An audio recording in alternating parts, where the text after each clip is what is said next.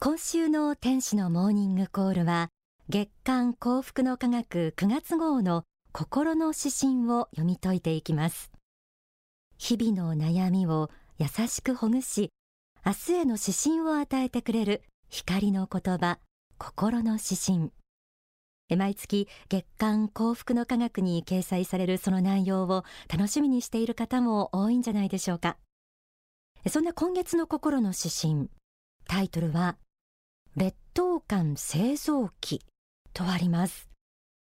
劣等感を製造つまり作り出す機械という意味ですがそんな機械どこにあるんでしょうか？嫌な機械ですよね。どんな内容なのか早速朗読します。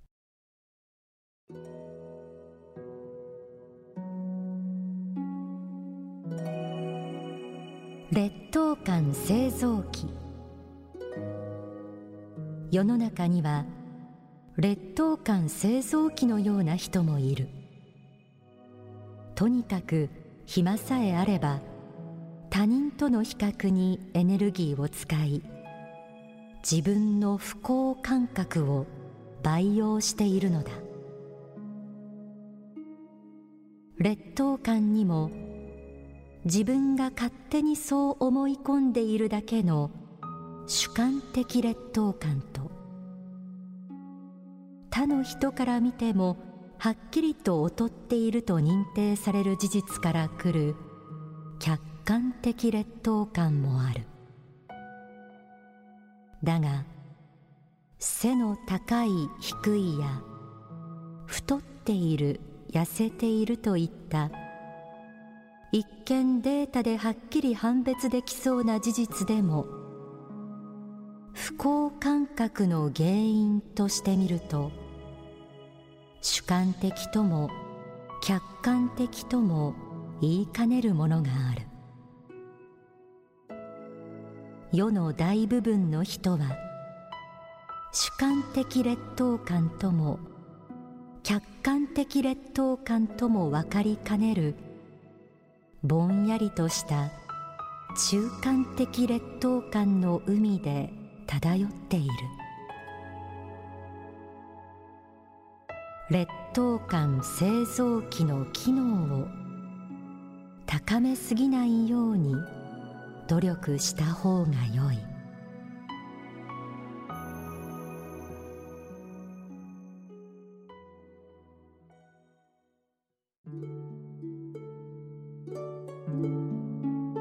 いかがでしょうか？劣等感を製造する機械は他でもない人間の心の中に設置されているものなんですよね。えまず心の指針のテーマになっている劣等感とは他人と自分を比べて自分が劣っているように感じ自分の価値そのものが下がってしまう気がするという心情のことです。え例えば見た目の劣等感。頭が悪いという劣等感。家庭環境や親の職業などについての劣等感などたくさんの劣等感が人の心の中に見つけられます。自分は劣っているという思いで苦しんだことがない人はいないと言っていいんじゃないでしょうか。月刊ザ・リバティに連載されている人生の羅針盤には幸福の科学大川隆法総裁のこのような言葉が書かれています。劣等感を持っていない人はいませんし劣等感の種を探したらきりがありません。自分のことばかり考えているとわかりませんが他の人を見ていればそれがよくわかります。いろいろなことで悩んでいます。見ているともういい加減にしてほしいという感じがしてきます。そして自分もああなのかなと思ったら劣等感に悩むのはほどほどにしようという気持ちが起きてくるはずです。劣等感を持っていない人はいないとありました。私だって正直結構劣等感持っています。でも劣等感に悩むのはほどほどにしようと思ってみることから劣等感の克服は始まるのかもしれません。心の指針を読み返してみましょう。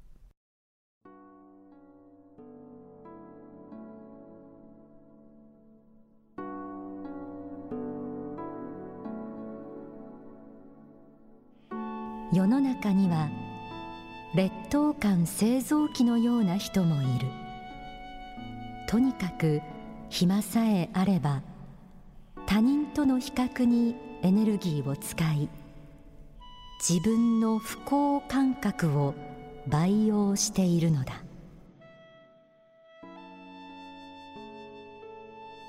劣等感に悩む人はまるで不幸感覚を育てるためにエネルギーと時間を割いているようにも見える。ということかもしれません。自分はこんなにも恵まれていない。自分はここがダメだから他人から見下される。こういう考え方が次から次へと湧いてきて止まらない人は劣等感製造機で自分で自分の不幸感覚を育てている。ということなんですよね。心の指針には世のほとんどの人は何らかの劣等感の海に漂っているとありました。そしてまたこのように書かれています。劣等感製造機の機能を高めすぎないように努力した方が良い。私たちはいろいろな違う個性の人がいる中で生活していますから劣等感そのものをなくしたり劣等感製造機の機能をなくすのは難しいのかもしれません。でも劣等感製造機の機能を抑えて不幸感覚を少なくしていくことは可能なようです。ではどうやって不幸感覚を減らして幸福感覚を増やしていけるんでしょうか？それはやはりどのように考えるか？どういう生き方を選ぶかということにあります。書籍死んでから困らない生き方にはこのようにあります。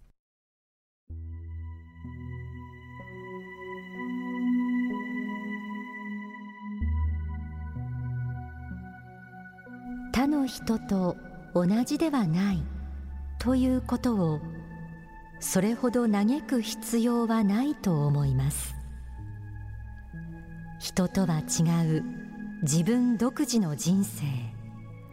自分特有の人生を生きているということは実に喜ばしいことです。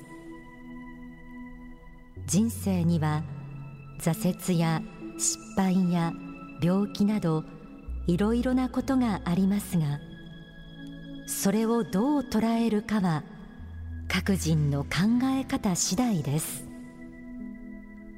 すべては幸福と不幸のどちらの条件にもなりうるのです。したがって私はこういう条件が与えられこういう環境が与えられたら幸福でそうでなければ不幸であるという考え方はあまり好きではありません。むしろそのような考え方をすることによって自己洗脳をし努力しない生き方をすることの方が問題であると思います。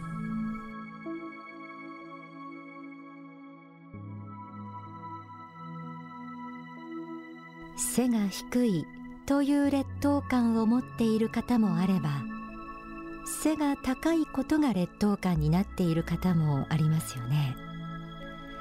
こういう条件が与えられれば幸福でそうでなければ不幸であるという考え方で自分を縛ってはいないでしょうか。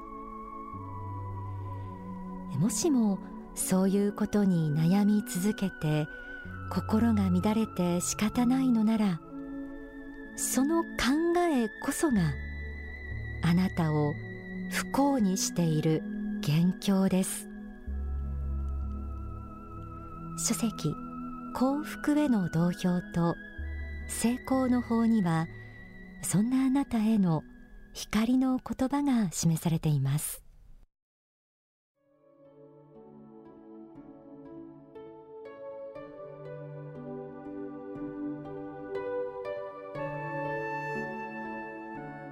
いろいろ悩みの中にあるけれどもところであなたは幸福になりたいのですか？なりたくないのですか？という問いなのです。幸福になりたいならばまずそれを決意することです。そうすれば次にどうすればよいかがわかるでしょう。もしあなたが幸福になりたいと決意するのならばだんだんことして幸福への道を開いていく必要があります。この決意が自信を生むのです。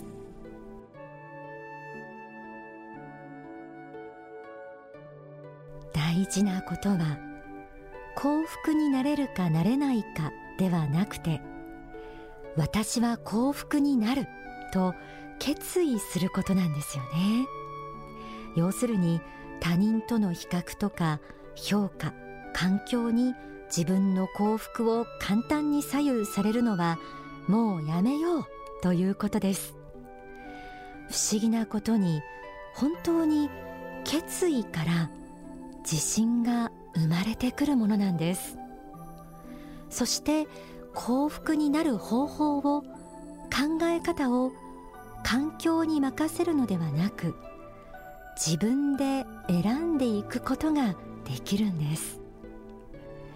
その自信とはどこから生まれてくるんでしょうね。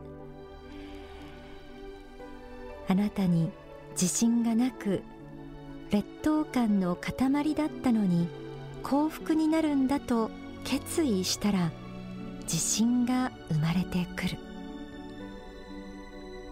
ではここで大川隆法総裁の説法をお聞きください。爽やかに生きるというご法話からです。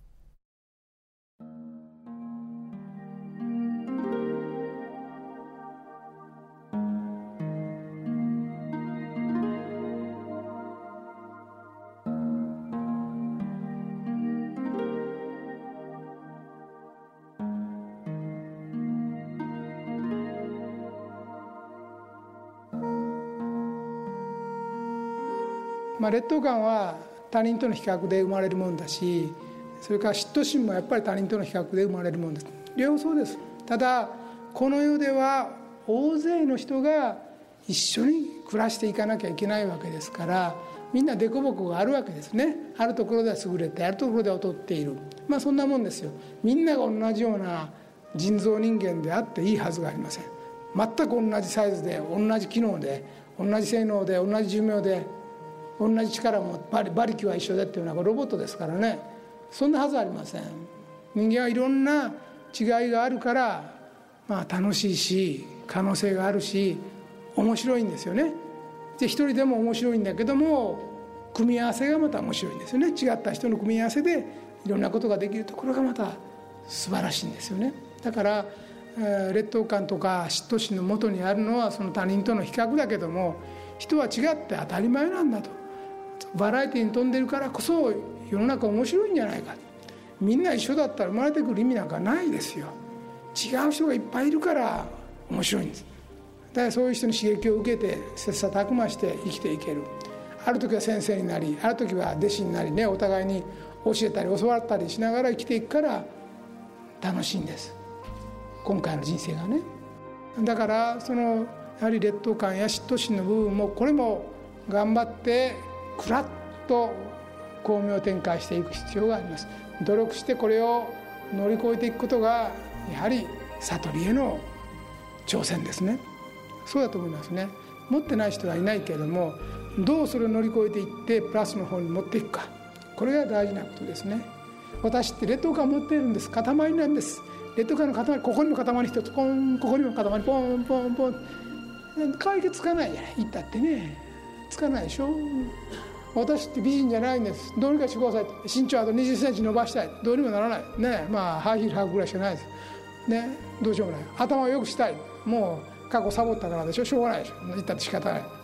まあまあというようなもんで劣等感も投げられてもしょうがない問題なんで、えー、そんなに人にあれこれと言って訴えかけて慰めてもらったからといってどうなるもんでもないんです。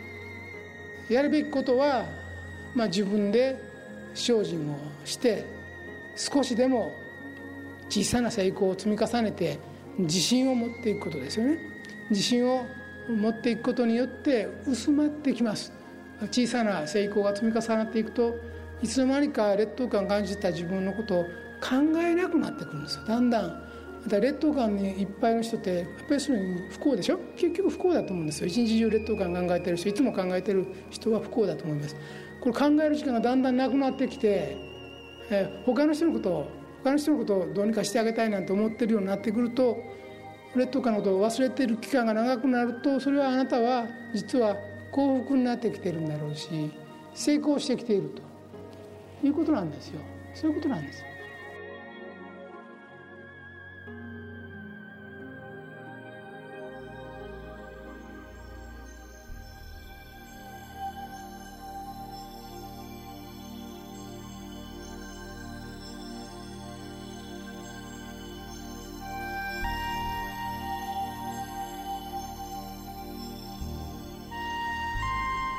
聞きいただいた説法は書籍 How About You に収められています。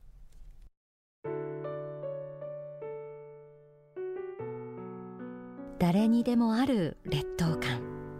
これがなくならないから不幸なのだと思うより実は自分でその劣等感を作り出し抱きしめ続けているから不幸。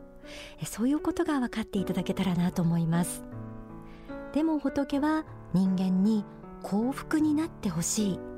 自らさまざまな困難を努力で乗り越えて幸せをつかんでほしいという愛の思いで人間を作られました。他の人のために何かできるかを考えると不幸感覚はなくなっていくと今の説法にもありましたが皆さんにもその心の法則を信じて自分らしく輝いて生きていってほしいなと思います。